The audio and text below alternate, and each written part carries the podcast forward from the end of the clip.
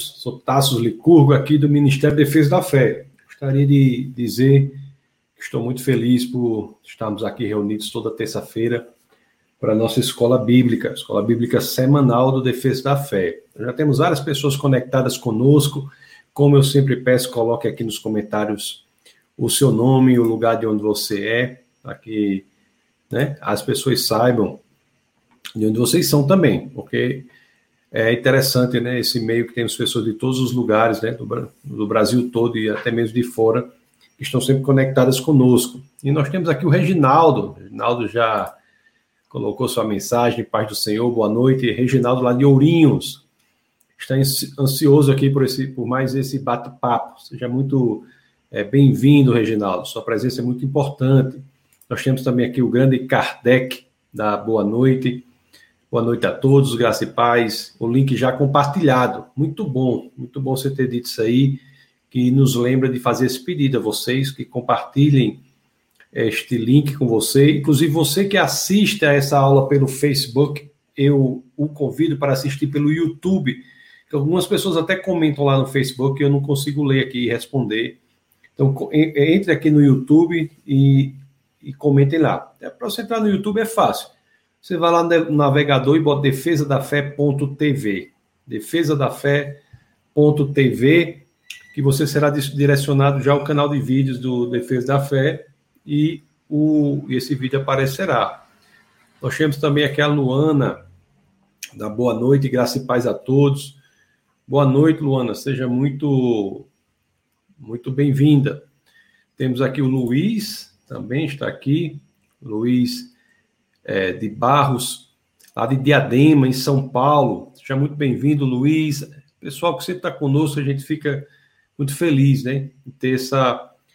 É quase que uma comunhão aqui virtual. Toda terça-feira nós nos encontramos. Temos a Gil, paz a, paz a todos, mais uma maravilhosa noite para todos, aprendendo e crescendo. Amém. Olha aqui o grande Ricardo também está aqui. Que bom, Ricardo. Ricardo, ele e sua, sua esposa aqui na foto, tem uma família maravilhosa, uma família grande aí, quatro filhos aí, ainda, ainda vem mais aí pela frente aí, uns, ainda vem mais uns, uns cinco ou seis aí, talvez aí. Então é muito feliz aqui o Ricardo está aqui. Temos a Sueli, Sueli, da boa noite, graça e paz, boa noite, Sueli.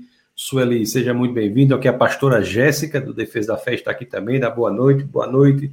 Pastora Jéssica, Sueli aqui de Belo Horizonte, né? Sueli, família muito querida. Temos aqui o pastor Judson, da boa noite a todos, ótima noite a todos. Abraço, pastorzão. Abraço, Judson, pastor Judson, muito querido. Rapaz, pessoas aqui de todos os lugares. O Luiz também está aqui, dando boa noite. Graça e paz, boa noite. Né? Sueli diz que está aguardando mais uma aula abençoada. Essa aula de hoje é muito interessante, viu? Nós vamos, nós vamos falar sobre a transfiguração. Aula muito, muito interessante. É, muito interessante essa aula de hoje. Temos aqui o Luiz, também está lembrando para deixar o like, se inscrever. Inscreva-se no canal, nosso canal aqui de vídeos do Defesa da Fé. Para isso, você bota lá, defesadafé.tv clique no sininho aí que você recebe as notificações. Temos aqui a, Elizabeth Andrade, da, da, Boa Noite, fala lá de Parnamirim. Nosso querido Carlos Serrano, olha ele aí. Carlos Serrano, sempre entrando pela conta do, do, do seu neto, o grande Mateus. E Serrano, que tivemos informações seguras que, pelo próprio Serrano, que ele já aprendeu a dar o like no vídeo. Então, Serrano, dá o seu like aí e todos que estão nos acompanhando também. Olha o Franklin aqui, o grande pensador, Franklin, homem de Deus. Muito bom, Franklin. Seja muito bem-vindo, meu querido. Temos a Rose, também está aqui, está de Campinas. Campinas. Pessoal de Campinas, todos são muito bem-vindos também, muito, muito queridos. Luana está lá de Natal, Serrano está de Natal. Ó, quem está aqui, a Dani está aqui, a doutora Daniele Lacerda, muito bem-vinda, Dani. O grande José Carlos, José Carlos Rodrigues, família também querida, família abençoada. Boa noite, Boa noite, graça e paz, pastor. Deus abençoe você também. Temos a pastora Jane, da, do Defesa da Fé, também está nos acompanhando. Olá, pastora, tudo bom? A Maria José está aqui também, de Fortaleza. Grande Maria José, não é? Que é irmã de, do grande João. Oh, família, essa família é alto nível demais. Luan, da boa noite, boa noite. Seja muito bem, bem-vindo, Luan. A Joyce está aqui também, muita gente, né? Acompanhando de Fortaleza. Indicação da Luana Pompeu. Que bom, Joyce. Seja muito bem-vinda. Então, você imagina que seja a primeira vez que você esteja aí. Seja muito bem-vinda, viu, Joyce? Toda terça-feira, às 9 horas, nós temos nossa escola bíblica.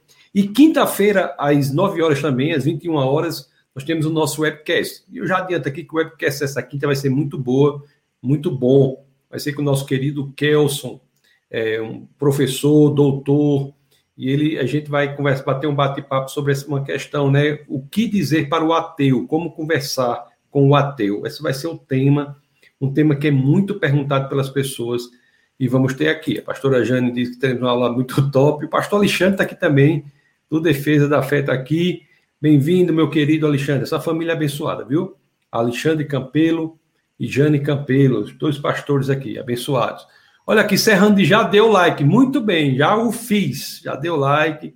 Olha aqui, o Caio está aqui também, Ana Paula está aqui também, pessoas de alto nível aí. A Ana Paula, que é lá de Fortaleza, Ceará, nos acompanha, e o Luiz Pedro, de Natal. Muito bom, pessoal. Vamos começar nosso bate-papo de hoje, vai ser uma aula bem interessante, um assunto bem interessante.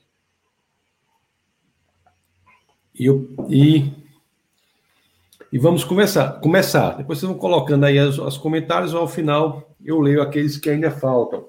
E uma pergunta ou outra eu posso ir colocando.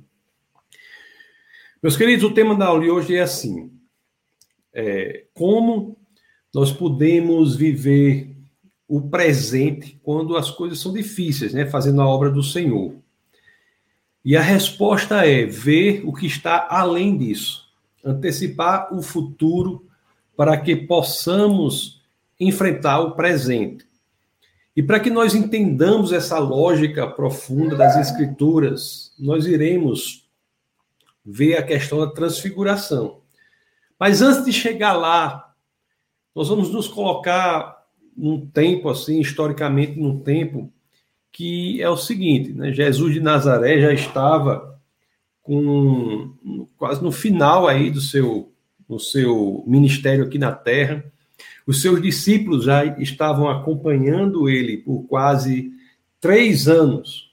E nesses quase três anos em que os discípulos estavam acompanhando Jesus de Nazaré, esses discípulos, eles experienciaram, eles viveram, eles viram muitas coisas no ministério de Jesus de Nazaré.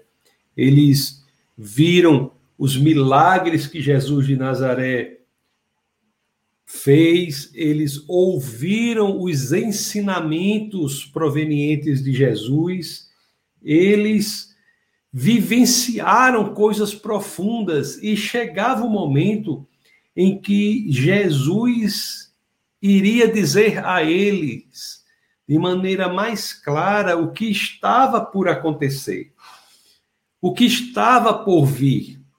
Jesus ia dizer a eles que havia a cruz de maneira mais clara e dizer no ensinamento profundo que quando enfrentamos essas dificuldades, nós temos que olhar por meio delas e antecipar o que está na frente, trazer para o presente, para que encontremos encorajamento para podermos passar pelas dificuldades. Então, isso é algo é, muito profundo, isso é algo muito é, importante que Jesus faz com os discípulos e é uma informação ou um ensinamento que é central para a nossa experiência cristã, para o que nós vivenciamos hoje. E é interessante que a forma que Jesus começa a fazer isso é perguntando aos discípulos uma questão sobre como a cultura em que os discípulos estavam inseridos via Jesus de Nazaré. Como é que a cultura em que os discípulos estavam inseridos entendia que Jesus de Nazaré era? Esta é uma pergunta central. para este aprendizado. Nós temos que entender como a cultura vê Jesus de Nazaré. Então, é para que nós possamos começar já com uma pergunta importantíssima que Jesus faz aos discípulos, que é importantíssima não só para aquele momento, mas como é também para os nossos dias de hoje, que eu peço a vocês que, claro, se assim quiserem, abram as escrituras no Evangelho de São Marcos, São Lucas, Evangelho de Lucas. Nós vamos continuar no Evangelho de Lucas. Vamos abrir no capítulo 9, vamos abrir no verso 18. Então, Lucas 9, 18. Para vocês que estão sem a Bíblia aí, quem está dando os latidinhos aqui é o Caputino, é o cachorro que está aqui, viu? Ele está dando os latidinhos, não, não conseguindo identificar o que ele está querendo dizer. Se alguém de vocês estiver ouvindo e souber, por favor, coloque aí nos comentários. Viu? Coloque aí nos comentários. Se eu vir um latido aí do Caputino, que é o meu cachorro, e souber o que quer dizer, vocês coloquem aí no, nos comentários. Então vamos abrir lá em Lucas, no capítulo 9, no verso 18. Vamos ver o que as escrituras dizem ali. O que as escrituras dizem ali.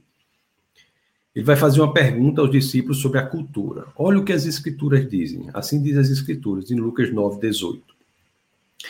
Estando ele orando à parte, achavam-se presentes os discípulos, a quem perguntou.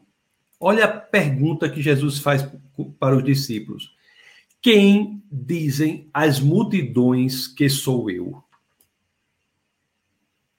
Quem dizem as multidões que sou eu. Aliás, eu estou lendo aqui na Almeida, como eu sempre faço na NVI, deixa eu mudar para NVI aqui. Né? Almeida é muito boa, mandando para NVI, como eu sempre uso. Vamos aqui o 918, para ficar, para ficar mais consistente. Deixe eu passar aqui para ver o, o Lucas 918. Certa vez, Jesus estava orando em particular e com ele estavam os seus discípulos. Então lhes perguntou: Quem as multidões dizem que eu sou? Quem as multidões dizem que eu sou? Essa pergunta é importantíssima. É importantíssima. Essa pergunta é atualíssima. A primeira coisa que nós vemos é que Jesus ele não pergunta às multidões ou não pergunta aos discípulos quem as multidões dizem que ele é, porque Jesus precisa de informação. Não é por isso. Não é em busca de informação que Jesus faz essa pergunta aos discípulos. O que é que está por trás dessa pergunta que Jesus faz aos discípulos sobre como a cultura entende que Jesus é? É uma pergunta que fará com que os discípulos sejam levados à tarefa de entendimento de sua própria cultura. Ao trazer à investigação o que a multidão diz sobre quem Jesus é, nós somos levados à tarefa de pensarmos sobre como a cultura em que estamos inseridos vê aquele que é a razão, o sentido de tudo o que fazemos. É interessante que a resposta que é dada ali a essa pergunta de Jesus é uma resposta que de fato ela sintetiza os três as três visões principais que a cultura naquele momento tinha sobre Jesus. E vamos ver que essas posições parecem que não mudaram muito. Então, nós lemos Lucas, capítulo 9, verso 18. Vamos ler agora Lucas, capítulo 9, verso 19, para ver qual foi a resposta que os discípulos deram. Então, os discípulos deram essa, essa resposta. Eles dizem assim, ó. Eles responderam: Alguns dizem que és João Batista, outros Elias, e ainda outros que és um dos profetas do passado que ressuscitou. O que é que os então o que é que os é, discípulos estão dizendo aqui? O que é que os discípulos estão dizendo aqui quando dizem assim? Alguns dizem que é João Batista, outros Elias, e ainda outros que és um, que és um dos profetas do passado que ressuscitou. Essa resposta faz com que os discípulos identifiquem como a cultura em que eles estão inseridos vê Jesus Cristo. Quem era João Batista? João Batista era um grande mestre da moralidade. Quem era Elias? Elias era um fazedor de milagres. Então, a cultura via Jesus, no primeiro momento, como alguém que trazia uma mensagem de moralidade, um professor da moral. Ouvia alguém com poderes especiais, um fazedor de milagres. Ou então viu alguém como um profeta, alguém que trazia a mensagem de Deus para o povo. É interessante que essas três categorias, mesmo no ambiente cristão, são categorias que estão muito presentes. Há pessoas que olham para Jesus unicamente como um professor de moral. Outros olham para Jesus unicamente como um fazedor de milagres, buscam a bênção no lugar do abençoador. E outros olham para Jesus como um profeta, alguém que fala de Deus, fala por Deus, mas não necessariamente que é Deus. Pessoas, mesmo no cristianismo, não vivem um cristianismo efetivo, entendendo que Jesus é Deus, quando muito dizem que ele fala por Deus como fosse um profeta. Não é comum isso? Isso que já vemos aqui nas Escrituras é algo que está presente até hoje em dia até hoje em dia. O que é importante é que Jesus é mais do que um professor de moral, é mais do que um fazedor de milagres, é mais do que um profeta. E Jesus vai, de fato, trazer este entendimento naquele momento. Primeiro, ele pergunta para que as pessoas saibam o que a cultura pensa dele, ou mesmo as pessoas das igrejas erroneamente pensam isso dele. E Jesus depois faz uma segunda questão para deixar mais claro ainda. Para ficar mais claro ainda. E é isso o que nós lemos no verso 20. Em Lucas 9, 20, Jesus vai aprofundar a questão quando ele diz assim: deixa eu compartilhar com vocês. E vocês, Lucas 9:20. E vocês o que dizem? perguntou. Quem vocês dizem que eu sou? Então, se você é cristão, né, está assistindo essa aula aqui, essa é uma pergunta muito importante para você. Quem você diz que Jesus é? Você tem vivido esse cristianismo com um Jesus que para você é apenas um professor de moral? Você tem vivido o cristianismo com Jesus que é apenas um fazedor de milagres? Ou você tem vivido o cristianismo com Jesus que é alguém que fala de coisas de Deus, que fala por Deus? É este o âmbito de profundidade do cristianismo? Porque Jesus, aqui, diante dessas respostas, vai adiante. Quem vocês dizem que eu sou? A cultura pode dizer isso, mas você que é discípulo, o que você diz sobre quem Jesus é? E Pedro, na continuação do verso 20, ele dá uma resposta poderosa, resposta impressionante. Diz assim: Pedro respondeu: O Cristo de Deus, o enviado de Deus, o Messias o Messias, ele não é apenas um professor de moral. Ele não é apenas um fazedor de milagre. Ele não é um profeta, não. Ele é o próprio Cristo. Ele é o Deus encarnado. Ele é a personificação de Deus. Ele não é a representação de Deus, ele é a apresentação de Deus. É o Logos, conforme João 1,1, combinado com João 14, deixam claro. É o Deus encarnado, o Logos encarnado, o Verbo encarnado, o Logos, a palavra encarnada.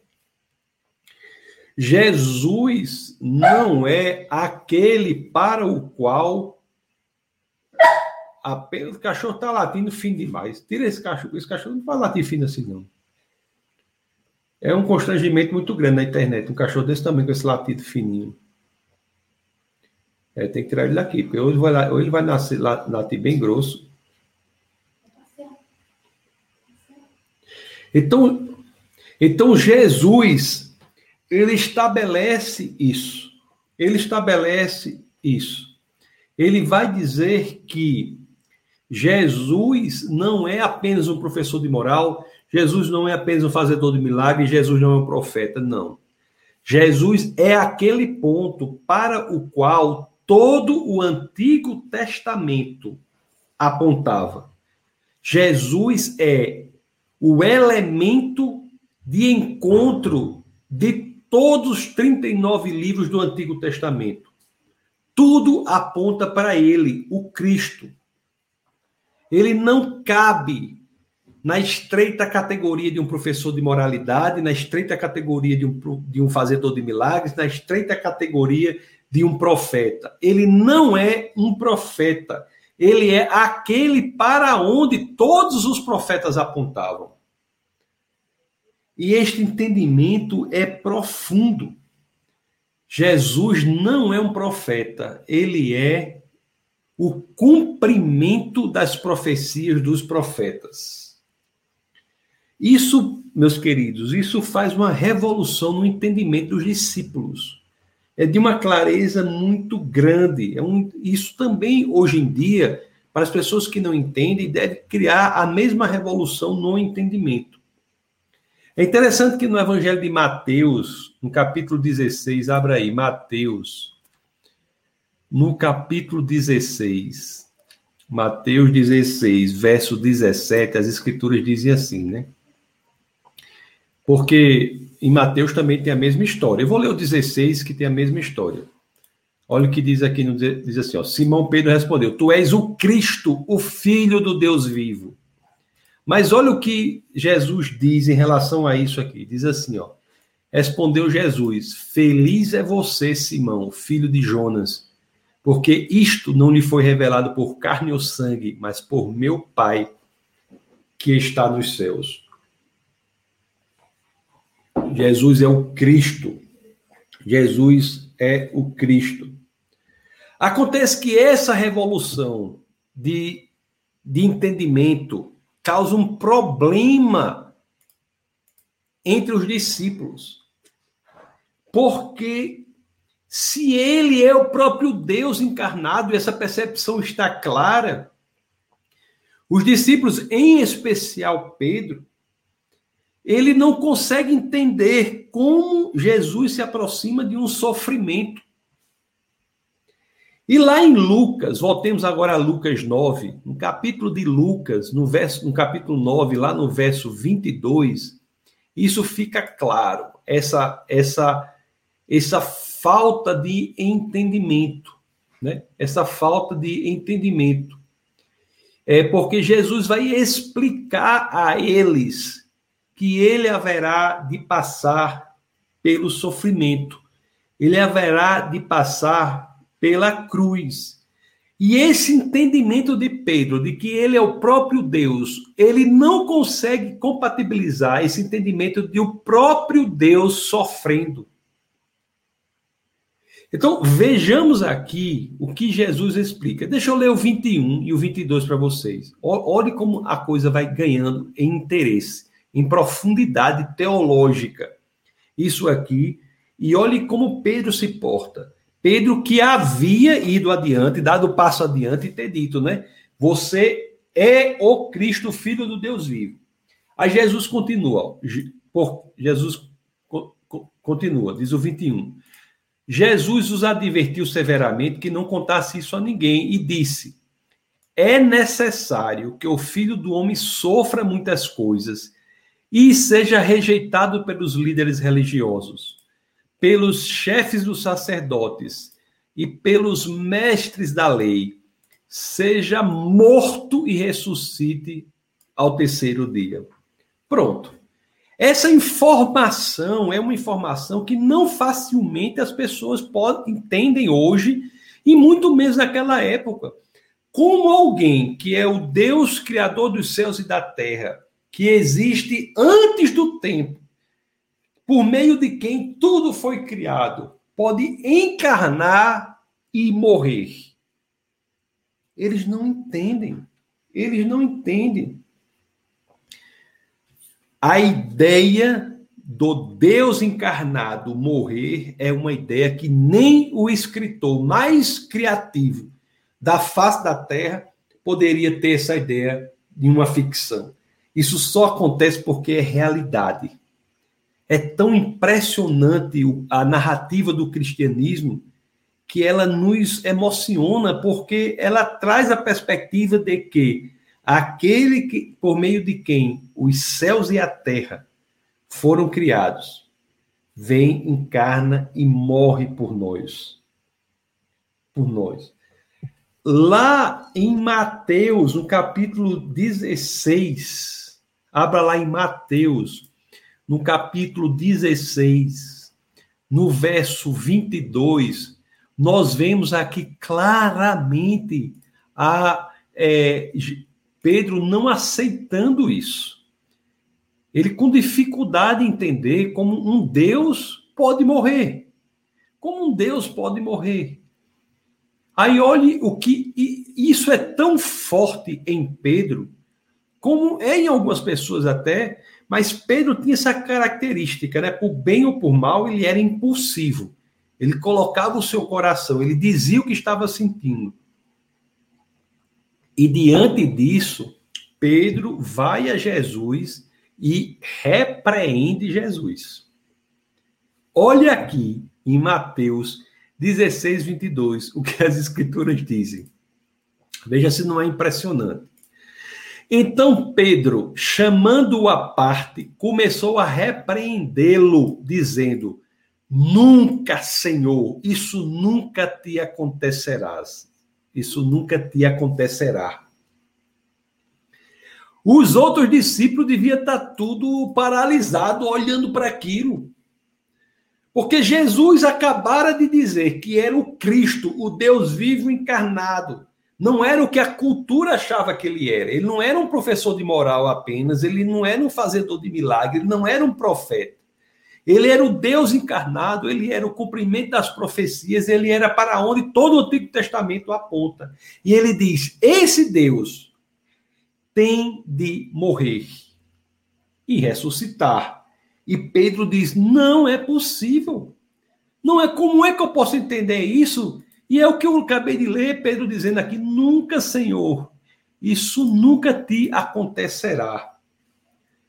Meus queridos, isso daí, diante de Jesus, pela essa falta de entendimento, Jesus deixa claro de onde vem essa observação.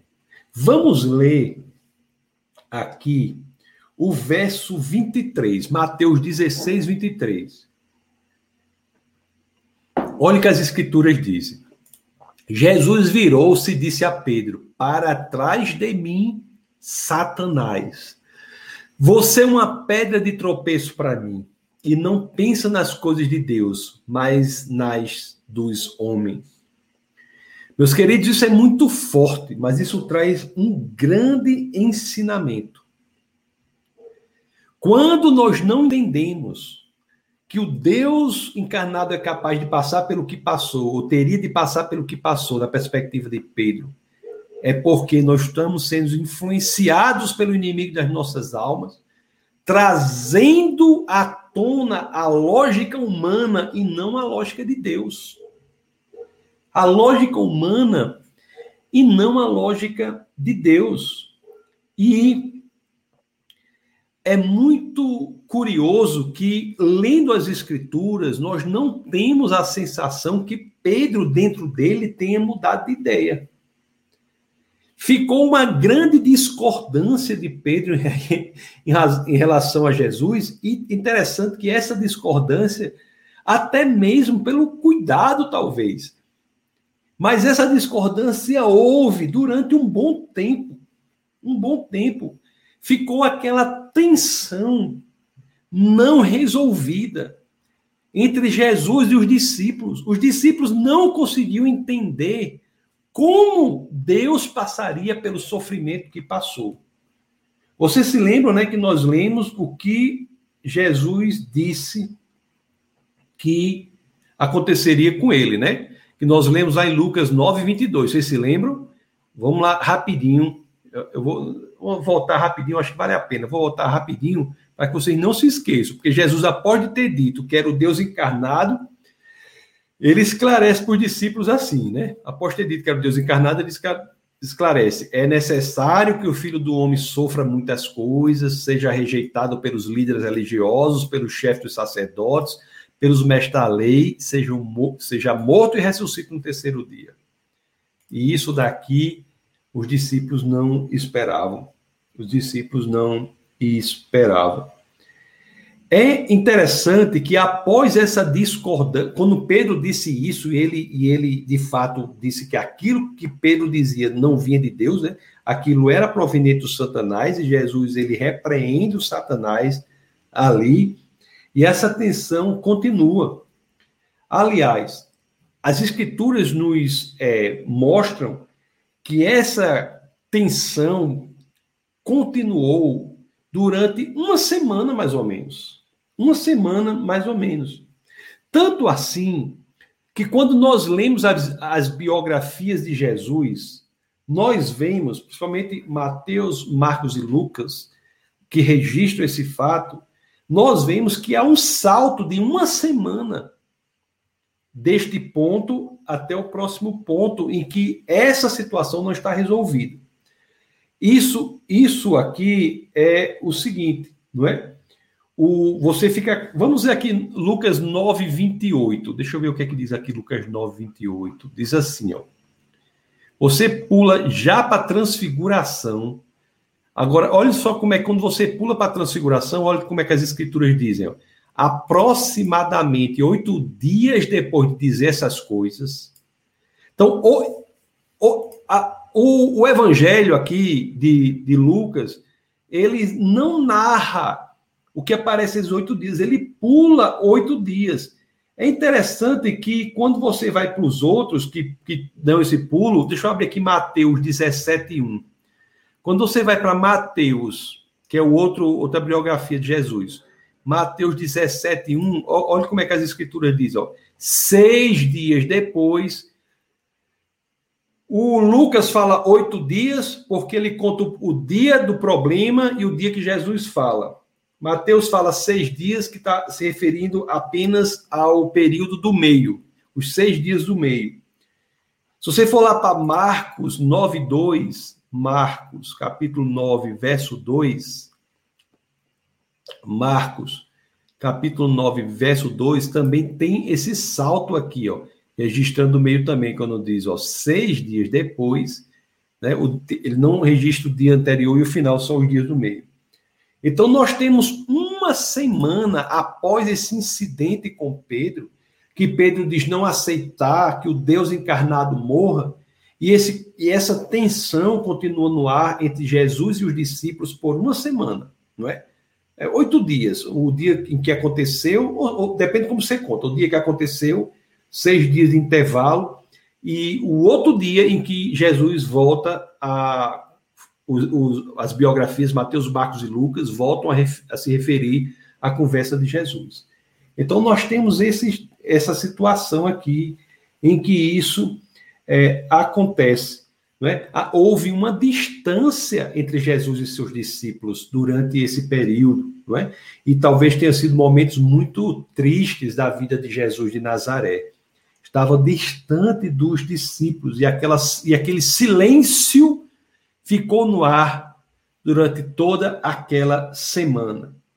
Mas porque os discípulos não entendiam ou talvez não conseguissem aceitar a direção para onde o líder estava levando o grupo. O líder estava dizendo: Eu, o Deus encarnado, haverei de morrer. E os discípulos não aceitavam isso. Jesus estava determinado a ir para a cruz. Os discípulos não aceitavam isso, não queriam que isso acontecesse. O que e a gente não pode criticar os discípulos, porque às vezes é difícil. É muito difícil quando Deus nos coloca em uma situação em que temos que sair do conforto, sair da zona de conforto. E muitas vezes a gente se questiona. Muitas vezes a gente diz: será que eu quero ir para o lugar para onde Jesus está me direcionando? E aqui Jesus dizia muito mais grave aos discípulos: o seu líder, o Deus encarnado, haverá de morrer. É interessante que isso fala fortemente, né? Porque será que sempre seguimos Jesus com o coração alegre? Às vezes não. E é isso que temos a aprender aqui, como devemos alegrar o nosso coração quando encontramos o coração que não está alegre ao seguir Jesus. Qual é o ensinamento? Qual é o ensinamento para nós nos alegrarmos nas direções que Jesus nos coloca, que para nós não parecem ser direções que trazem alegria para o nosso coração? Como Jesus resolve esse problema nos discípulos? Como Jesus soluciona esta situação? Como Jesus ensina aos discípulos a passar por uma situação em que, a princípio, eles não estão alegres, o que os discípulos devem fazer? A grande saída, e nós vamos ver de maneira belíssima aqui, é exatamente o título da mensagem de hoje, que é antecipar o futuro para vencer o presente. Ver além do obstáculo, a glória para além da cruz, a vitória para além da dificuldade, a solução para além do problema. Este é o grande ensinamento que nós temos aqui. O grande ensinamento que nós temos aqui. E é isso que nós vamos ver hoje. Porque após esse período de silêncio, Jesus pega três dos seus discípulos, incluindo o próprio Pedro ele leva Pedro, Tiago e João para uma, uma excursão de oração. Leva os três. E eles sobem a montanha com os três. E lá em cima nós temos um momento único na vida desses homens. Que privilégio dessas três pessoas terem em vida aqui na terra passado por uma experiência tão profunda. Vamos abrir lá em Lucas, voltar a Lucas. Abramos as escrituras em Lucas. Evangelho de São Lucas, capítulo 9, verso 29. Olhe que coisa linda ali quando ele Jesus leva, eu vou até ler aqui o 28 para ficar claro o que eu estou dizendo, né? Vou ler o 28 e vou ler o 29. Olhe só que coisa belíssima aqui.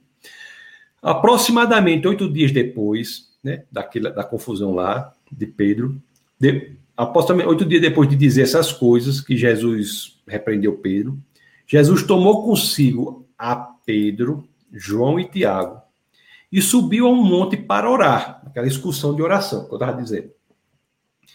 Aí o 29, olha o que aparece lá no topo da montanha.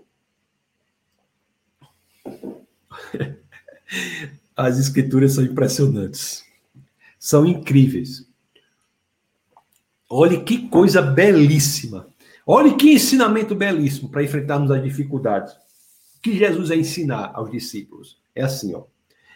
Enquanto orava, ele levou os discípulos lá, né? Aí, enquanto orava, a aparência de seu rosto se transformou.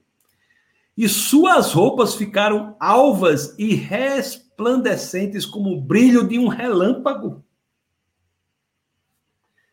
Meus queridos, o que é isso? Jesus leva os discípulos que haviam negado o caminho proposto a eles pelo próprio Senhor, pelas dificuldades que enfrentariam, a verem o futuro, anteciparem o futuro. O Jesus que havia dito aos discípulos que haveria de morrer, leva eles para orarem e na oração o próprio Jesus se transforma, se apresentando a eles como o Jesus estará no futuro após o sofrimento, após a cruz. Jesus diz assim: tudo os que eu passarei aqui, o sofrimento e tudo mais, se justifica pela glória que está além disso. Aqui estou eu antecipando o futuro para que vocês me vejam como estarei depois disso. A morte para mim, não é o fim da história. Isso é muito belo. Em Mateus 17, 2, olha o que as escrituras dizem. Em Mateus 17, 2, olha o que as escrituras dizem. Ali ele foi transfigurado diante deles, sua face brilhou como o sol e suas roupas se tornaram brancas como a luz, meus queridos. O que é que o Evangelho de São Marcos diz?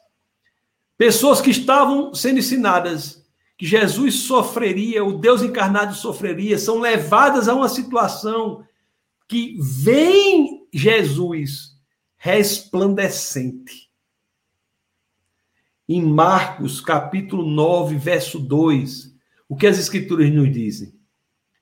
Seis dias depois, Jesus tomou consigo Pedro, Tiago e João e os levou ao alto do monte, onde ficaram a sós. Ali ele foi transfigurado diante deles. Suas roupas se tornaram brancas, de um branco resplandecente, como nenhum lavande, lavandeiro no mundo seria capaz de branqueá-las. Isso é de uma beleza indizível, inenarrável. É uma beleza cujas palavras, a beleza que as palavras não dão conta de expressar. Jesus, que havia dito que morreria, leva a eles para explicar a eles que, estando no caminho de Cristo, vale a pena. Porque o sofrimento não é o fim, o deserto não é lugar de destino, é lugar de passagem. Quando olha-se para a cruz, não vê-se a cruz, mas vê o que está além dela, a glória para além da cruz. Meus amados irmãos, meus amados irmãos, não há lavanderia no mundo que consiga deixar aquelas roupas tão brancas como as de Jesus se apresentavam ali, conforme nos narra o Evangelho de São Marcos, capítulo 9, verso 3. Ali os discípulos foram expostos à glória radiante do nosso Senhor e Salvador, para que a eles fosse dada a explicação definitiva que o plano de Cristo é perfeito, que o sofrimento não é o fim, a morte não é o fim da história. João, que estava aqui, né, nós vimos que foram Pedro, Tiago e João, João, que estava aqui, teve uma experiência ainda mais impressionante, porque anos depois, ele teve outra revelação do Cristo. Lá em Apocalipse, que foi o livro, o último livro das Escrituras escritos, escrito, que foi escrito por João, o, o, o João, o, o evangelista João, que escreve aqui o Apocalipse, no capítulo 1, no verso 16.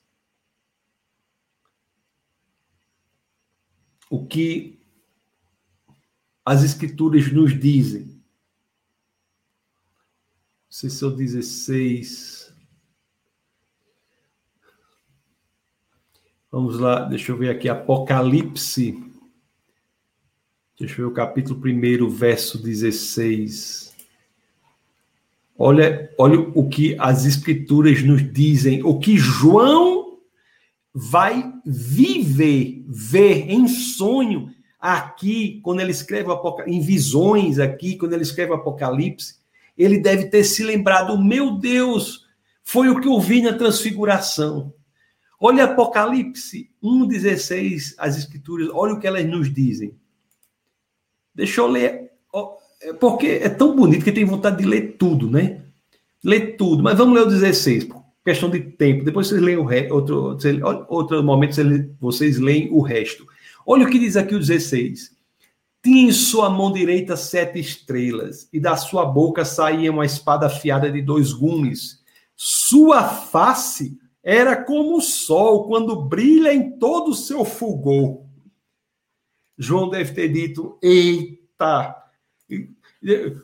Se João deve ter dito: Ô oh, glória! Foi exatamente este ensinamento que eu tive no momento da transfiguração, quando houve aquela discussão entre Jesus e Pedro, Pedro não entendeu, nem os discípulos também, mas as escrituras registram mais claramente que Pedro não entendeu como o Deus encarnado iria morrer. E Jesus leva a eles a essa experiência da transfiguração, trazendo o futuro para o presente. E João, aqui, na visão que tem Apocalipse, confirma o Jesus cuja face brilha como o sol em todo o seu fulgor. Meus queridos, isso é profundo, para não dizer profundíssimo. Que ensinamento impressionante o Jesus Cristo, o Deus encarnado, nos dá.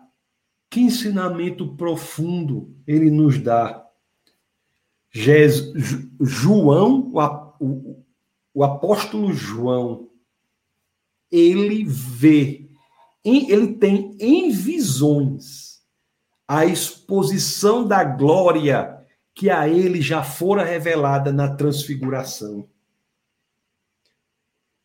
Os discípulos precisavam viver isso, ver isso, e nós também precisamos ver isso.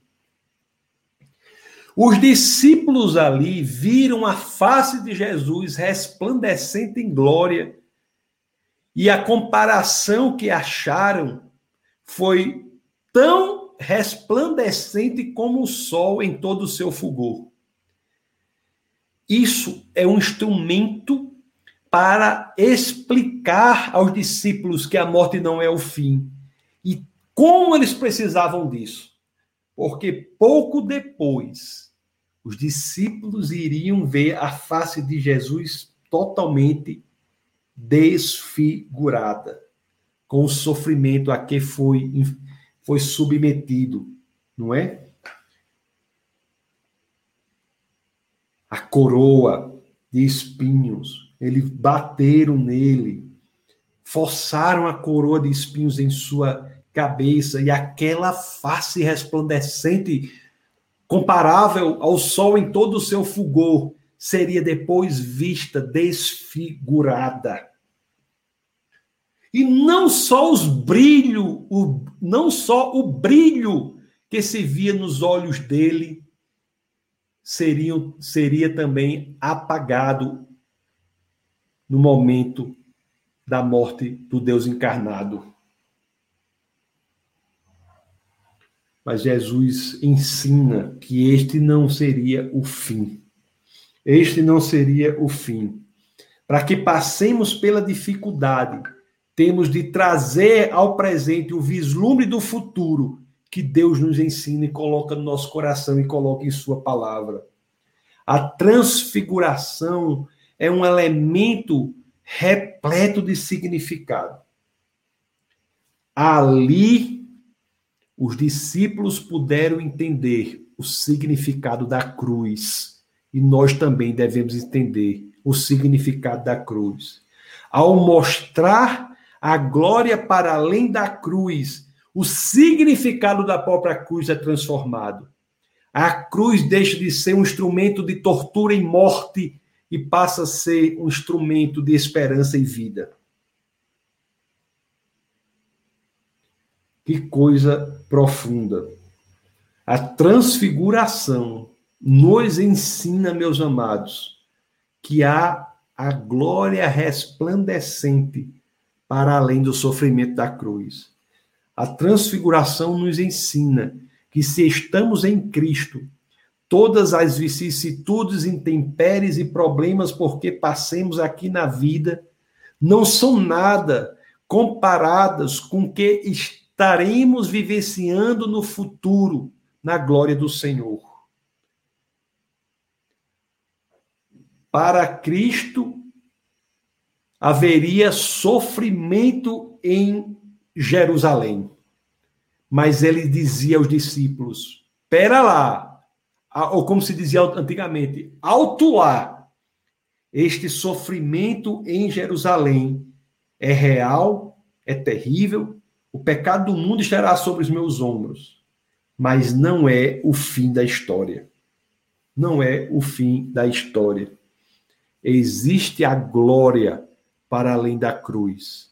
Em Cristo, o deserto, repito, não é lugar de permanência, é lugar de passagem.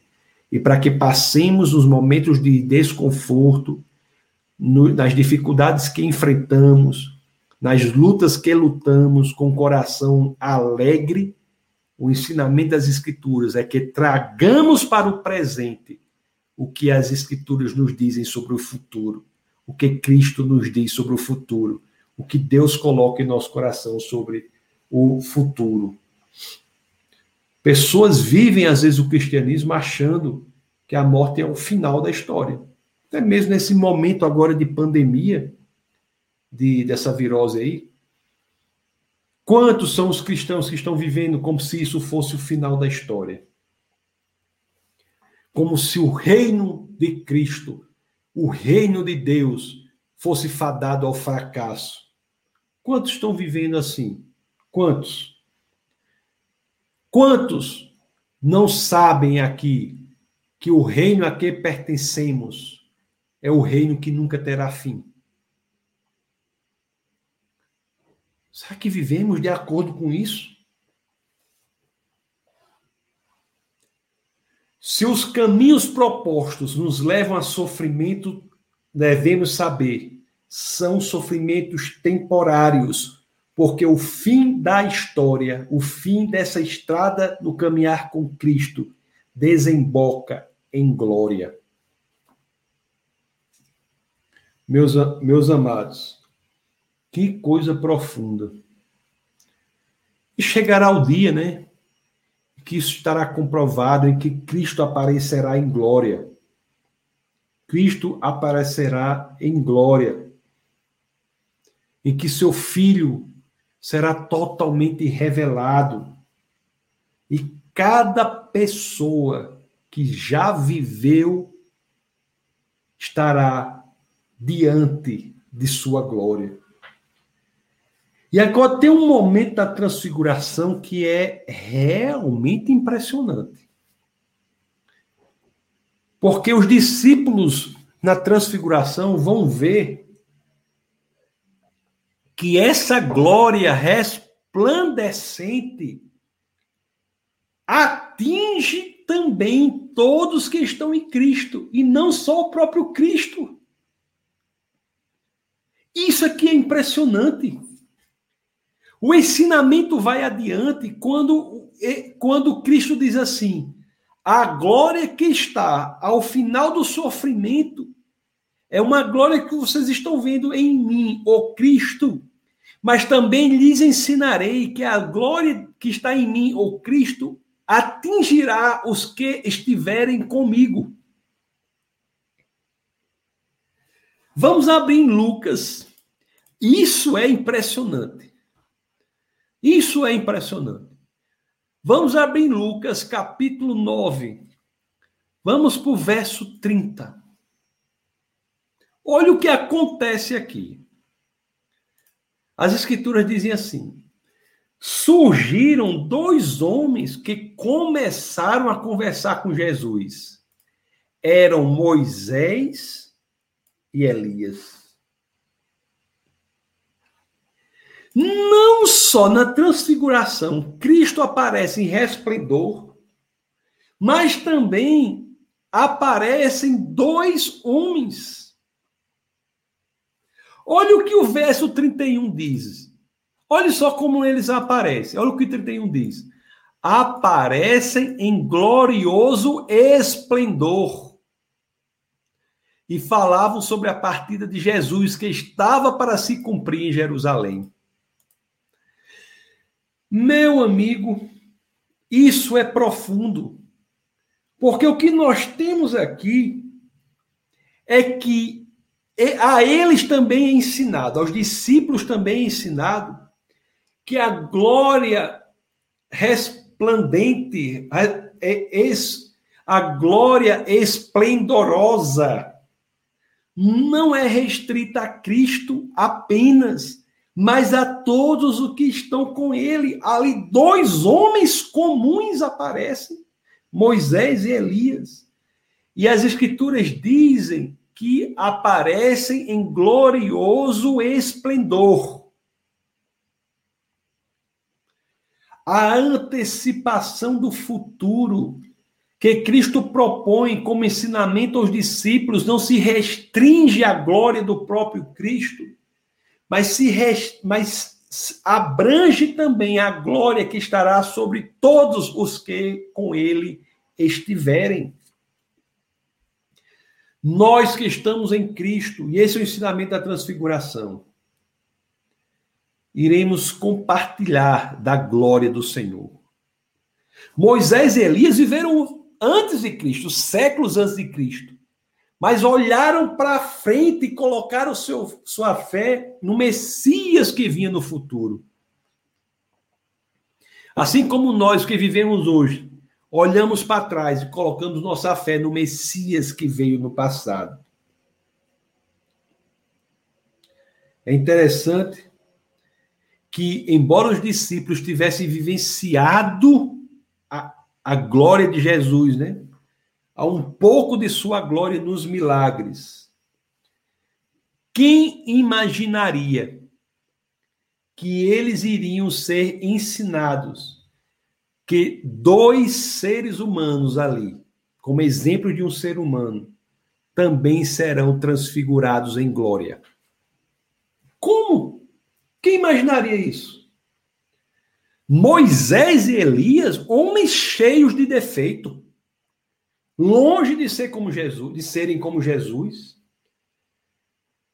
A ficha criminal de Moisés traz um homicídio Quantos que estão me ouvindo aqui são homicidas? A ficha criminal de Moisés traz um homicídio. E é ele que, estando em Cristo, olhando para o futuro e crendo no Messias, é colocado diante dos discípulos resplandecente em glória. Moisés que errou também na questão do deserto, ele deixou que o relatório dos espias contaminasse os seus liderados. Mas ele é colocado como exemplo de alguém que está resplandecente em glória.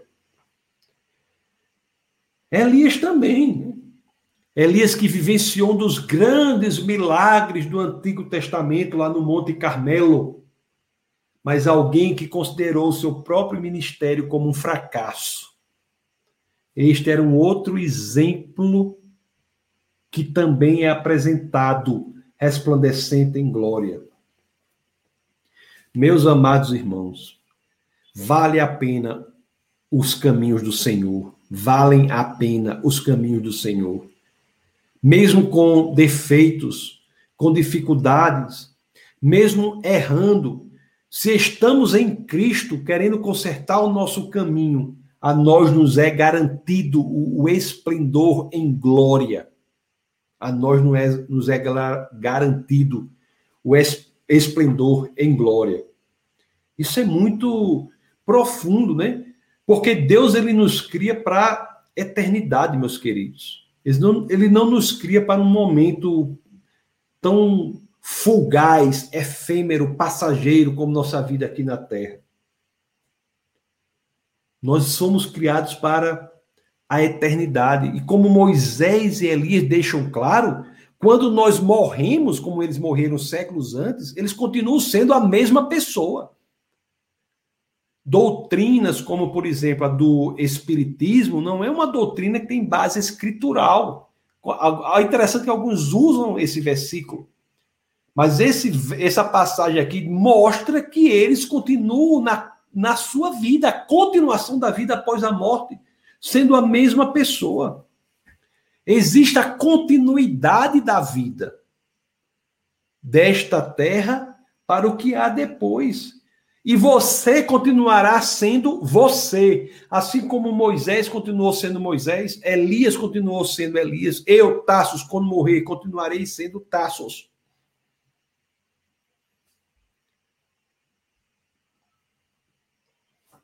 E aqui estavam eles. Estavam eles.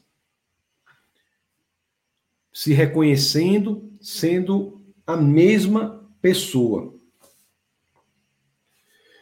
Meus queridos, isso nos dá um ensinamento profundo. Isso nos dá um ensinamento profundo. E olha com que eles conversavam. Eu já li para você, vou ler de novo. O verso 31. Conversavam sobre o quê? Apareceram em glorioso esplendor e falavam sobre a partida de Jesus, que estava para se cumprir em Jerusalém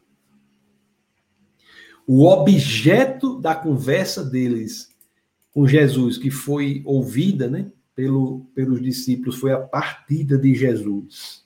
Foi a partida de Jesus. Isso aí tem a ver exatamente com a questão de Pedro, que, sobre a qual nós nos debruçamos, a qual nós abordamos no, no começo do nosso bate-papo de hoje.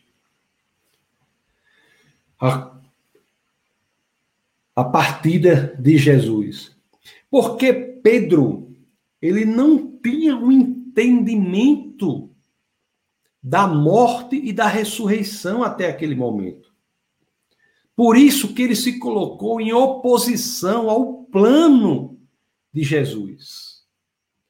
Mas aqui o ensinamento de Jesus naquela situação trazem Moisés e Elias conversando exatamente sobre isso, sobre as promessas que haveriam de ser cumpridas. Os dois homens esplandecentes em glória conversando sobre a partida de Jesus, deixando claro que foi o fato de Jesus ter dado a sua vida na cruz e ressuscitado que viabilizou este elemento profundíssimo de que seres humanos, juntamente com Cristo, serão esplandecentes em glória.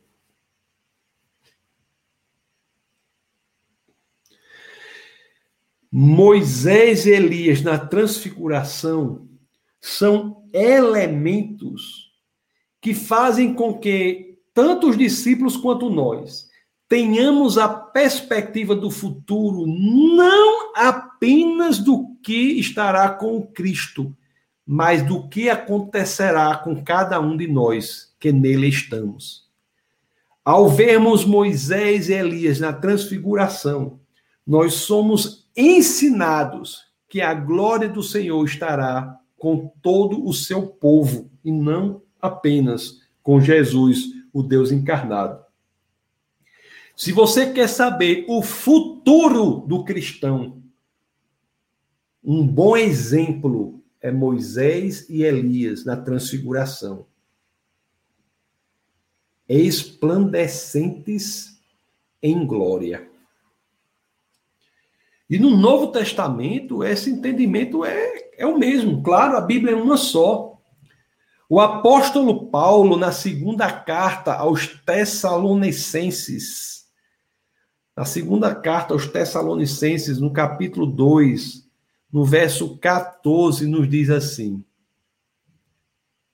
Olhe o que o apóstolo Paulo nos diz e faça correlação disso com o que foi estudado até aqui.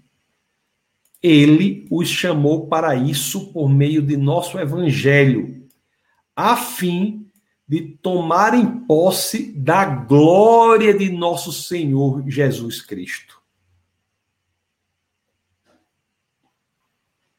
a fim de tomarem posse da glória de nosso Senhor Jesus Cristo. Olhe que que profundo. Olhe que profundo.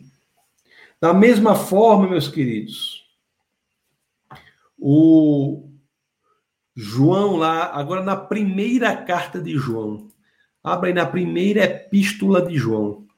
Primeira epístola de João, capítulo 3, verso 2. Olha o que as escrituras nos dizem. O apóstolo João nos diz: Amados, agora somos filhos de Deus e ainda não se manifestou o que havemos de ser, mas sabemos que, quando ele se manifestar, seremos semelhante a ele, pois o veremos como ele é. Seremos semelhantes a ele em glória. Em glória. Interessante que a Gil pergunta assim, aqui. Pastor, mas Jesus estava em carne, como Moisés e Elias já estavam com aspecto glorioso. Moisés e Elias foram apresentados antecipando como estariam no futuro. A transfiguração é uma, um milagre de antecipação do futuro, para que vivamos o presente. Esta é a situação de, de Elias e Moisés, graças ao que aconteceria com Cristo, que Pedro não aceitava a morte e a ressurreição. É pela morte e a ressurreição de Cristo que Elias e Moisés estariam no futuro como foram antecipados. Por isso que Elias e Moisés falavam sobre o quê? Sobre o que Cristo haveria de passar, sobre a partida de Cristo. É a antecipação do futuro que depende do ministério de Cristo. A transfiguração é ensinando a olhar para o futuro, trazer o futuro para o presente, para que possamos viver o presente e passar os obstáculos, sabendo que o futuro nos guarda.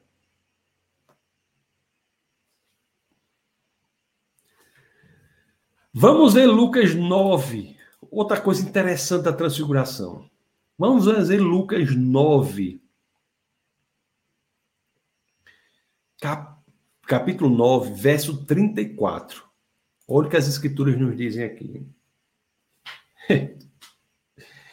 Ai, meu Deus. Olha o que as escrituras nos dizem aqui. Enquanto ele estava falando, uma nuvem apareceu. Nuvem é o que, pessoal? É representação de Deus, né? Nas escrituras nós vemos isso, às vezes, às vezes fogo, nuvem uma nuvem apareceu e os envolveu.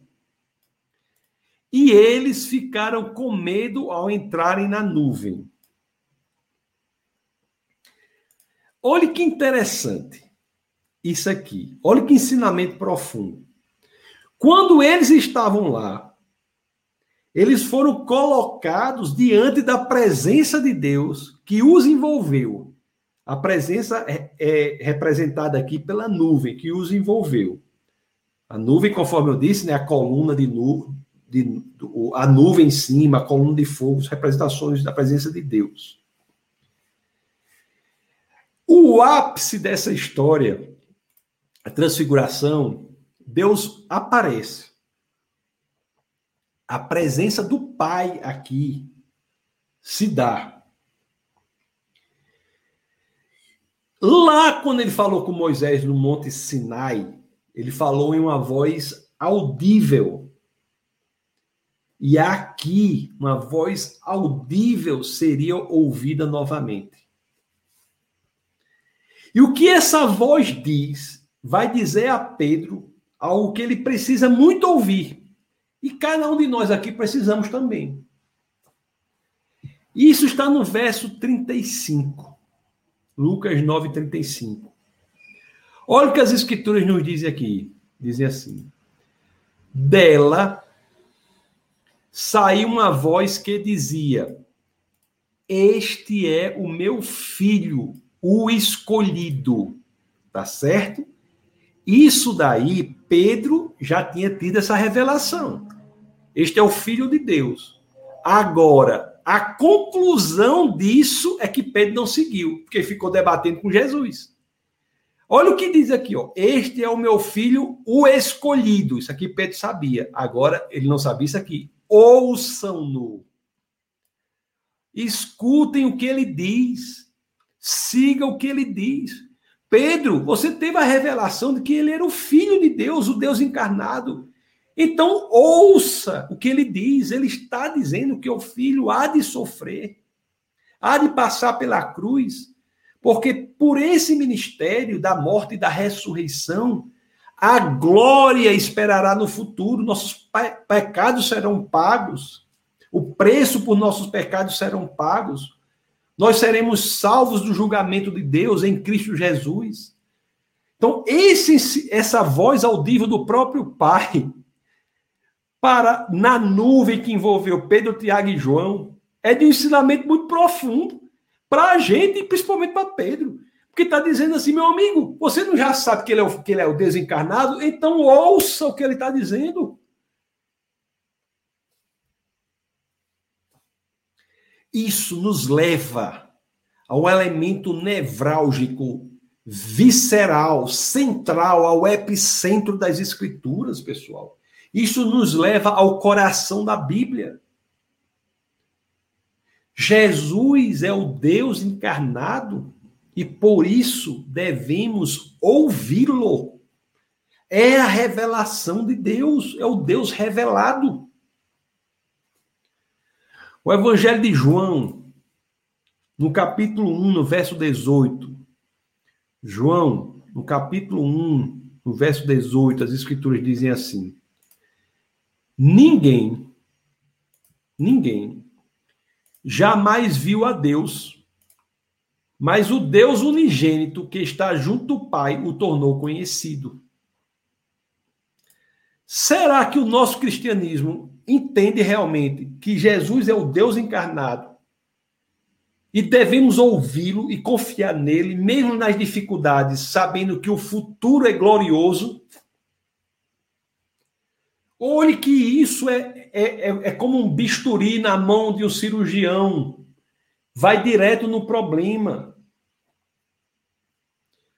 Eles haviam ouvido a voz de Jesus sobre a cruz, mas haviam rejeitado essa mensagem. E aqui o próprio Pai chega e diz: ouçam, Jesus, Jesus é o Deus encarnado, é meu filho, ouçam. Não é você, Pedro, que vai solucionar o problema melhor. E não é você que está me ouvindo que vai solucionar o problema melhor do que Deus. Entregue nas mãos do Senhor, que Ele sabe melhor do que você, sabe melhor do que eu. Estavam envolvidos pela nuvem da presença do Deus poderoso. E, e, e, o pai diz: Este é meu filho. Pedro já sabia que era o filho dele, já tinha tido essa revelação. Pedro não foi na onda da, da cultura, que achava que Jesus era um professor de moral, ou era um fazedor de milagres, ou era um profeta. Não. Pedro disse: Nada disso. Você é o Cristo, o filho do Deus vivo. Pedro sabia isso. Mas olha o que o pai diz aqui: Este é meu filho. Aí continua: Ouça-no. Ouça a ele, escute o que Jesus está dizendo. Não resista à mensagem de Jesus, nem que essa mensagem seja a da cruz. Não faça, não haja para que a mensagem dele não seja efetivada. Não se coloque no caminho que vai ser ruim para você. Que coisa poderosa as escrituras nos ensinam aqui. Que coisa poderosa. Meus queridos, há momentos na vida que questionamos o Senhor. Senhor, como estou passando por isso? Senhor, por que estou passando por uma dificuldade tão grande? Senhor, como essas coisas aconteceram? Senhor, por que, que isso não deu certo? Senhor, por que, que essa pessoa fez isso? Senhor, por que isso, por aqui, por que outro? Se estamos no Senhor, nós devemos confiar que este não é o fim. Ouçamos a Deus. E se estamos no caminho que ele propõe, devemos ter a convicção de que o fim do caminho é glorioso, mesmo que haja pedregulhos durante o caminho. Se houver dificuldades, tra tragamos ao nosso coração o que foi proposto a João, a Pedro e a Tiago. Jesus é o Deus encarnado. Devemos ouvi-lo e segui-lo. Interessante, né? Que às vezes na presença de Deus tem outro ensinamento profundo aqui. Olha que coisa. Quando eles estiverem na, na, na presença de Deus aqui, a gente leu né, nas Escrituras, estavam na presença de Deus, eles ficaram aterrorizados. Lá em Mateus, dá uma descrição mais, mais assim, interessante aqui, no sentido que eu quero abordar disso. Vamos abrir Mateus 17, 6. Mateus 17, 6. Mateus 17, é capítulo 17, verso 6. Olha o que acontece, ó. Olha, como, olha o que aconteceu com eles aqui. Diz assim, ó. Ouvindo isso, os discípulos prostaram-se com o rosto em terra e ficaram aterrorizados.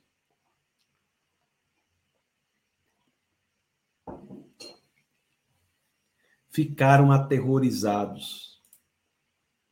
Olhe que ensinamento profundo. Diante do Pai, nós somos jogados ao chão, ficamos aterrorizados. Como é que podemos chegar diante de Deus? É a continuação aqui. Olhe que coisa belíssima, ensinamento teológico profundo de como estar com Deus e não nos, não sermos aterrorizados. Vou ler o 6, agora vou ler adiante o 7 e o 8. Olhe, olhe que coisa mais linda isso aqui, pessoal. Olha o verso de 6, diz assim: Ouvindo isso, os discípulos prostaram-se com o rosto em terra e ficaram aterrorizados. Aí o que acontece? Mas Jesus se aproximou, tocou neles e disse: Levantem-se, não tenham medo. Em Cristo, nós não ficamos aterrorizados diante do julgamento do Senhor. E ele chega, levantem-se, não tenham medo e erguendo eles os olhos, não viram mais nada a não ser Jesus. Meus queridos, outro ensinamento profundo que leva ao coração da Bíblia, ao elemento, ao epicentro da mensagem das Escrituras. Em Cristo, nos sentimos tranquilos diante do Senhor, do julgamento de Deus. Cristo é o Deus encarnado que vem para restabelecer a nossa ligação com o próprio Deus.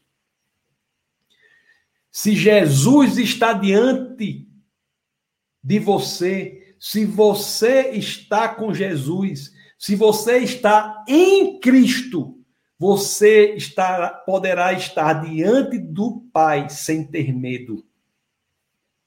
Isso é profundíssimo teologicamente falando profundíssimo. É exatamente isso. Ser salvo é poder estar diante do Pai sem ter medo do julgamento. Porque em Cristo somos salvos desse julgamento. Uma coisa é certa aqui na transfiguração: esse ensinamento é profundo. Jesus será glorificado. Os que estão nele compartilharão do esplendor de sua glória. E os que estão nele estarão na presença do Pai sem ter medo. Meus queridos, interessante aqui que nós lemos, vou voltar aqui para Lucas, eu quero falar mais um pouco só sobre essa questão, talvez alguém não tenha entendido essa daqui.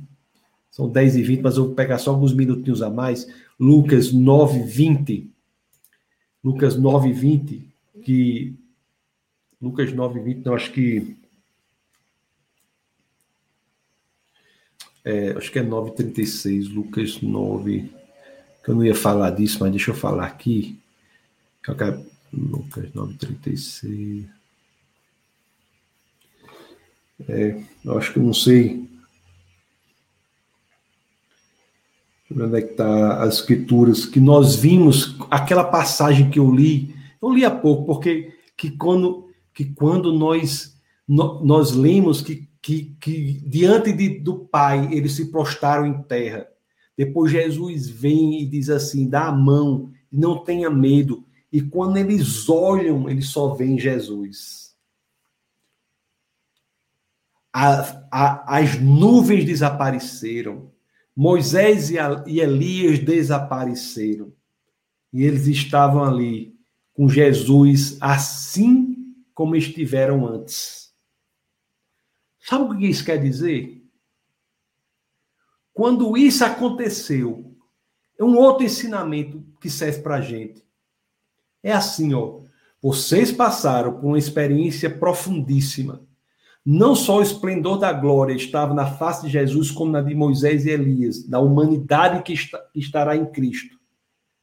Mas quando vocês são ensinados disso, na presença do Senhor, e Jesus lhe dá as mãos, tudo desaparece, eles só viram Jesus. Por quê? Porque aquela vivência agora para os discípulos não tinha mais de ser por vista, mas tinha de ser por fé. Agora era o momento da fé. Tá? Pedro, Tiago, João, agora vocês foram ensinados, estão fortes para viverem a realidade da vida aqui na terra. Viva agora por fé, não na dependência do que vem. E de fato, quando eles descem da montanha, eles mudam a atitude dele totalmente. Não tem mais medo naquele momento. Eles sabem que ser discípulo de Cristo, meus queridos, é o maior privilégio que nós podemos ter aqui na terra. Não há cargo que se compare a ser discípulo de Cristo. Somente o discipulado de Cristo é que nos garante a glória eterna. Isso é muito profundo. Somente o de ser discípulo de Cristo é que nos garante o que nos espera no final da história. A morte não é o fim, o sofrimento não é o fim, a tristeza não é o fim, os obstáculos não são o fim temos que antecipar a glória do futuro para que passemos pelo presente. Se há algo, já estou terminando aqui para ler os outros comentários, você pode colocar nos comentários. Mas se há algo de que somos ensinados aqui, meus queridos, é que a história não termina no sofrimento. Nós não somos chamados a permanecermos no sofrimento. Nós somos chamados a anteciparmos a glória para que passemos pelo sofrimento e cheguemos lá compartilhando da glória que está no Senhor. Compartilhando da glória em Cristo. E não há encorajamento maior para a gente. Eu sei que precisamos, eu sei que às vezes nós sentimos o nosso coração desencorajado, sentimos o nosso coração entristecido, sentimos às vezes abandonados, sentimos às vezes um desconforto, sentimos às vezes situações difíceis, sofrimentos, mas não há encorajamento maior do que termos a convicção de que tudo isso porque passamos é temporário. O caminho do discipulado fiel de Cristo o caminho de seguir ao Senhor pode até ser difícil e sempre é neste mundo. Mas apesar disso, nós temos que ter a convicção de que ele nos leva a um lugar específico, que é o lugar da glória esplendorosa proveniente de Cristo. Ok, meus queridos? Transfiguração é é alto nível. É alto nível. Deixa eu ler agora os comentários aqui. Glória a Deus pelas Escrituras. Glória a Deus pela palavra do Senhor. Nos, nos, dá, nos dá esperança, corajamento, fortalecimento, perspectiva de eternidade. Nós não nos somos destruídos pelas pequenas coisas aqui dessa terra pelos elementos temporários, efêmeros, transitórios. A nós é dada a perspectiva que trespassa tudo que há neste mundo, porque sabemos o que nos espera mais à frente. Glória a Deus pela palavra do Senhor. Deixa eu ler aqui alguns comentários. Podem colocar os comentários aí. Rapaz, deixa eu me lembrar onde foi que eu. Acho que eu terminei. Eu acho que eu tava aqui. Eu falei disso ali.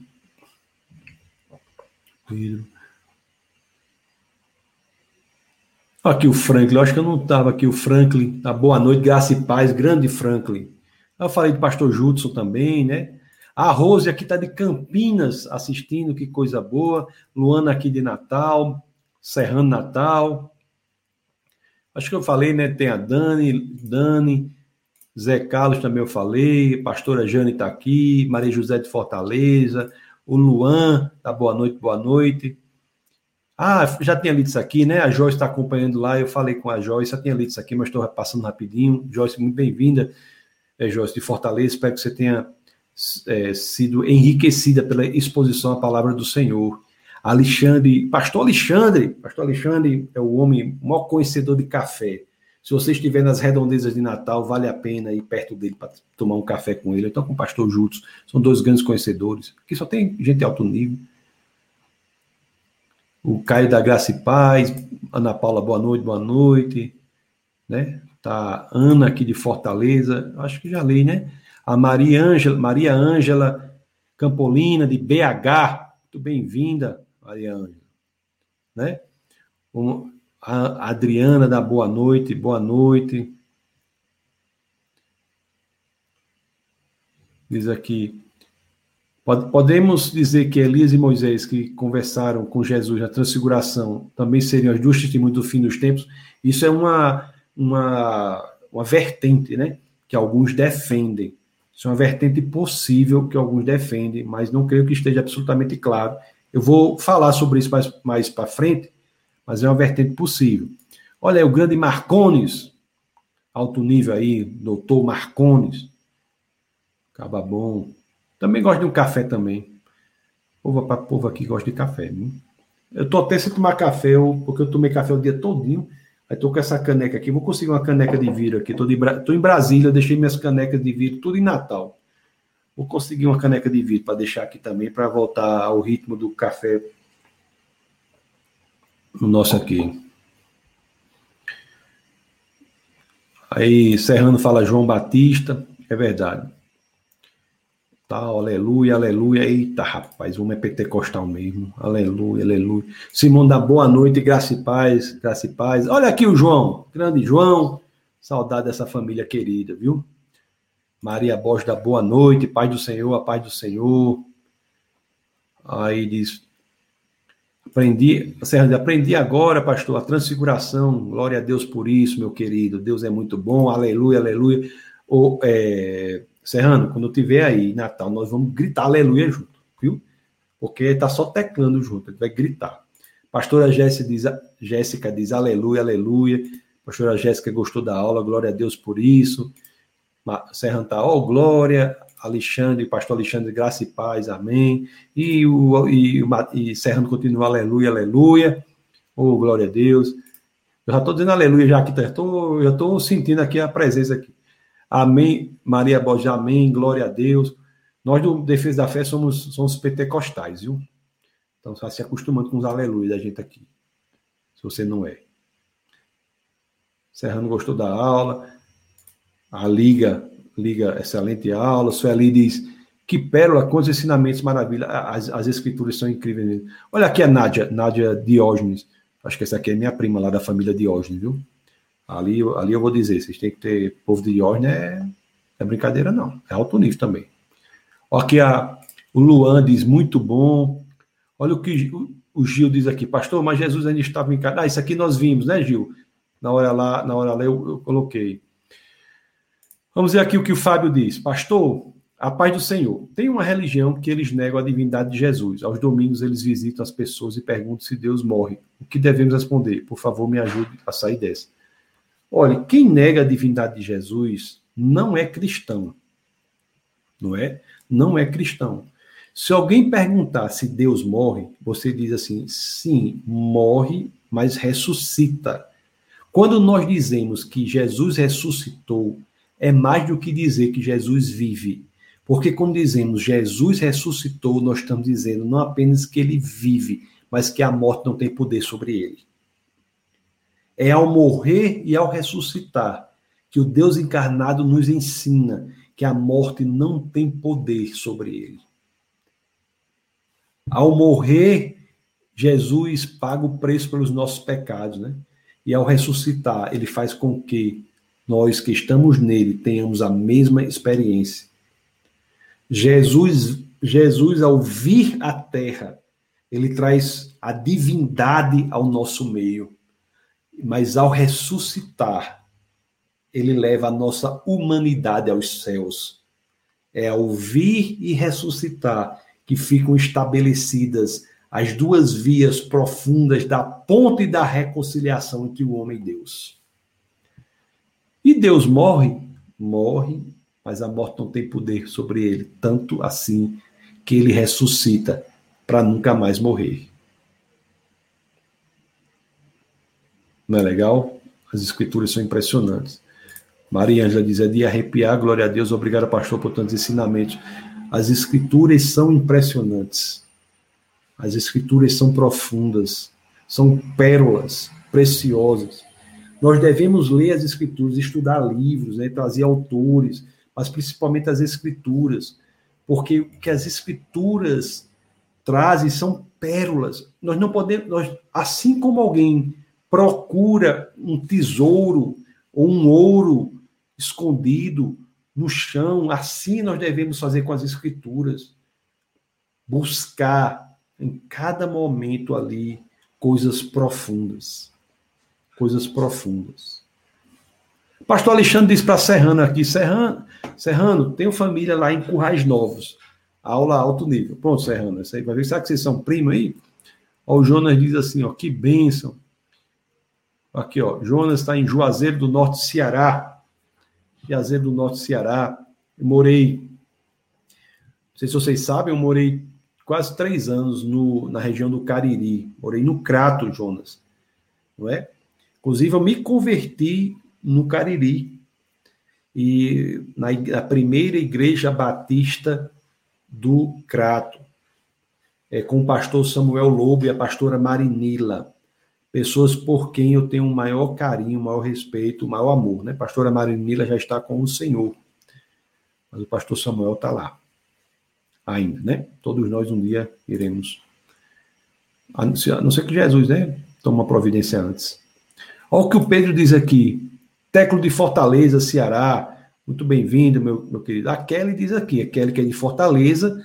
Kelly, que é de Fortaleza, diz: amo café. Então, pronto, você está no lugar certo. Né? A Gil diz: Pastor, que tremendo, obrigada, Deus é bom. O Guga Tube, Guga Tube, que belo pastor Alexandre diz assim: Amém, pastor, que bom. Aqueles amam ouvir e aprender a falar de Jesus. Toda terça-feira aqui nós temos esse bate-papo, tá bom? Temos aqui. Temos esse bate-papo. Kelly Ô, oh, glória. Alexandre Camp... O pastor Alexandre, aleluia, rapaz, essas pessoas, essa turma é pentecostal mesmo. O que a Maria Borges diz aqui, Deus abençoe sua vida grandemente, pastor, por esses ensinamentos. Obrigado.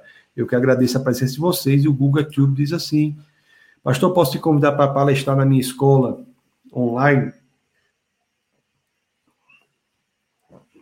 Conversei com o meu professor, ele disse que a evolução é um fato. Disse que vai tirar a ponte se eu negar isso. Tentei explicar a segunda lei termodinâmica e a complexidade redutiva, mas ele implica nos fósseis. Rapaz, podemos combinar assim. Se houver tempo, às vezes o tempo é exíguo, né? Mas podemos combinar. Agora tem muitos vídeos no YouTube, tá? No Defesa da Fé.tv, na playlist apologética, você vê muitos vídeos. É, Quinta-feira agora temos a o webcast é proibido não pensar, tá bom? Então não deixem de não deixem de assistir. Então quinta-feira agora nós temos o webcast é proibido não pensar, toda quinta às 9 horas. E terça-feira nossa escola bíblica. OK, pessoal? É, Qualquer coisa que vocês tiverem, podem mandar um WhatsApp aqui para o Ministério de Defesa da Fé, Esse aqui é o, é o WhatsApp do Ministério, tá bom? Se não são inscritos ainda no Instagram, se inscrevam no Instagram. Então, todas as. É, se, se, inscreva, não, siga, né? Muito obrigado, viu? A nossa equipe internacional, alto nível, aqui explicou a nomenclatura correta. É siga, siga nos siga lá no, no Instagram. O Instagram nosso é Defesa da Fé. Defesa da Fé. Então, deixa eu ver aqui, Defesa da Fé. Então, vocês sigam lá, tá bom? Instagram, Defesa da Fé, tá aí, vocês estão vendo. Então, siga lá no Instagram, Defesa da Fé, e também se inscreva no nosso canal. Nosso canal, tá? Domingo agora, é quinta-feira o webcast, e domingo agora eu pregarei também, também pelo Defesa da Fé TV, você acompanha. As pessoas que acompanham Defesa da Fé é, virtualmente, né, online, e domingo agora, às 18 horas, eu, eu pregarei na, na, igreja, aqui pregarei ao vivo aqui. Vocês podem acompanhar, então. Então, quinta-feira, 21 horas, webcast, é proibido não pensar. O tema será, né, é, o tema será sobre como devemos nos conversar com os ateus, como devemos abordar os ateus, falar sobre o ateísmo. Temos que conversar sobre isso. É importante que ateus assistam também, tá bom? assim, são sempre muito, nós somos sempre muito, na abordagem, muito, muito respeitosos, tudo. Mas iremos falar como da perspectiva cristã devemos começar com os ateus. Então, convido pessoas, tal, domingo, é quinta-feira, 21 horas, é o nosso webcast. E domingo, 18 horas, eu estarei pregando. Tá bom? Deixa eu ver se tem mais alguma pergunta aqui. É, deixa eu ver o que é que diz aqui. Ah, tem um aqui, deixa eu ler essa daqui rapidinho aí, depois termino. Pastor, o senhor acha que o exagero de muitos em ficar todo momento procurando sinais do fim, sinais dos fins do tempo, não é uma desobediência à exortação de Cristo, de sermos testemunha dele até os confins da terra? Ou seja, quem fica obcecado pelo fim dos tempos acaba esquecendo de ser testemunho do Senhor hoje. O que o Senhor acha disso? Rapaz, eu vou dar uma resposta para você assim. Eu acho, eu, acho o seguinte: a consciência, a percepção de que estamos mesmo no, nos fins dos tempos deve nos dar uma veneração e um respeito ao Senhor. Uma coisa leva a outra. A, o, o fim dos tempos nos dá a sensação da urgência de proclamação da palavra da salvação. Então, é lógico que se uma coisa está levando ao afastamento de Cristo, não é bom. Mas não quer dizer que a preocupação com os fins dos tempos afasta a pessoa da exortação de Cristo. Pelo contrário, deve levar a exortação de Cristo. Então, essa é a colocação que eu faria, tá bem? Aquela diz amém aqui. Beleza, meus queridos, é isso aí. Deus abençoe vocês. Eu passei aqui 19 minutos já, lendo do, do, das 10h20, que é o programa para terminar a aula, lendo aqui os, os, as mensagens. Se você se sentir à vontade, é, contribua com o Ministério da Defesa da Fé. Contribuição financeira é muito importante para que mais e mais pessoas sejam atingidas. Né? Todos os recursos são direcionados unicamente para a manutenção e expansão do Ministério da Defesa da Fé. Então, muitas atividades são feitas. E é muito importante você, é, se assim se sentir confortável, se Deus colocar no seu coração, fazer a sua contribuição, tá bom? Então, se você está sendo alimentado aqui por, pelo Defesa da Fé, conecte-se conosco, tá bom? Sim, fique bem à vontade, mas aí é, uma, é um caminho também de estarmos juntos nesta tarefa importante de mais e mais pessoas serem atingidas. Qualquer situação, pode mandar um WhatsApp para a gente e que Deus os abençoe grandemente. Tenha uma noite aí tranquila, abençoada, cheia do Senhor. Reflitam sobre os ensinamentos, leiam lá Lucas 9, né? Sugiro que você leia Lucas 9 diante desses ensinamentos, das exposições das Escrituras, para vocês verem quão profundo é o ensinamento das Escrituras, né? quão profundas são as Escrituras. Então, tem muitos pontos aqui que não tivemos tempo de falar, mas que o Espírito de Deus revelará ao seu coração nessa leitura agora de Lucas 9. Então, Deus os abençoe profundamente e nunca se esqueçam, tá bom? Aqui no Defesa da Fé é proibido não pensar. Um abraço a todos, Deus os abençoe.